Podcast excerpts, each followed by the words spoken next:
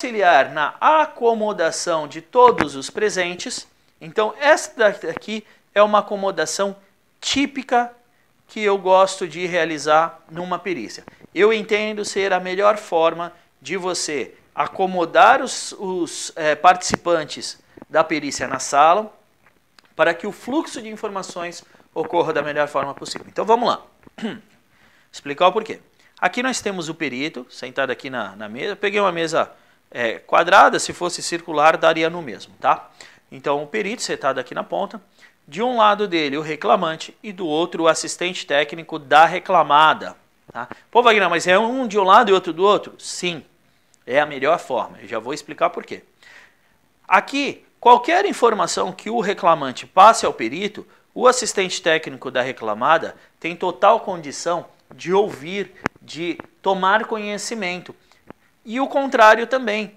Porque, em geral, quem passa as informações da reclamada ou é o assistente técnico ou é o informante, mas muito fortemente o assistente técnico. Então, se o informante passar qualquer informação ao perito, essa informação naturalmente passa pelo assistente técnico e depois chega ao perito. Então, qualquer coisa o assistente técnico pode intervir.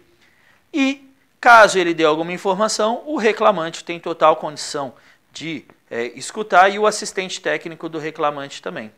Então, o reclamante fica aqui, o assistente técnico do reclamante é ao lado dele. Pô, Wagner, por que, que o assistente técnico da reclamada está na ponta e do reclamante está no meio?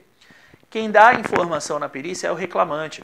O assistente técnico está aqui para assisti-lo nessas informações, para verificar o acompanhamento da perícia. Mas não é o assistente técnico que vai falar pela pessoa, a não ser que ele seja muda. Tá? É, caso contrário, é o reclamante que fala, o assistente técnico dá apoio.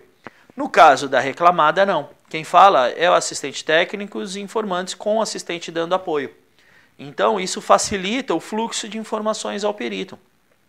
Além disso, ah, quando um está falando, o outro está, né, com essa disposição, o outro pode avaliar o que a, a parte contrária está falando. Então, o reclamante está dando alguma informação aqui uh, e você não está é, confortável com aquela informação facilmente você vai conseguir aqui, ó, discutir ou conversar com um informante sem atrapalhar a perícia, sem ficar uma conversa cruzada, né? Então facilmente você coloca, às vezes, até num pedaço de papel, você escreve, isso está correto? E passa para o lado, o informante vai, uh, vai escrever aqui, o, o, outro participante da reclamada pode escrever aqui. Né? Então isso facilita muito o fluxo das informações. Então esse aqui é o, a acomodação que eu entendo ser a melhor acomodação para a realização de uma perícia.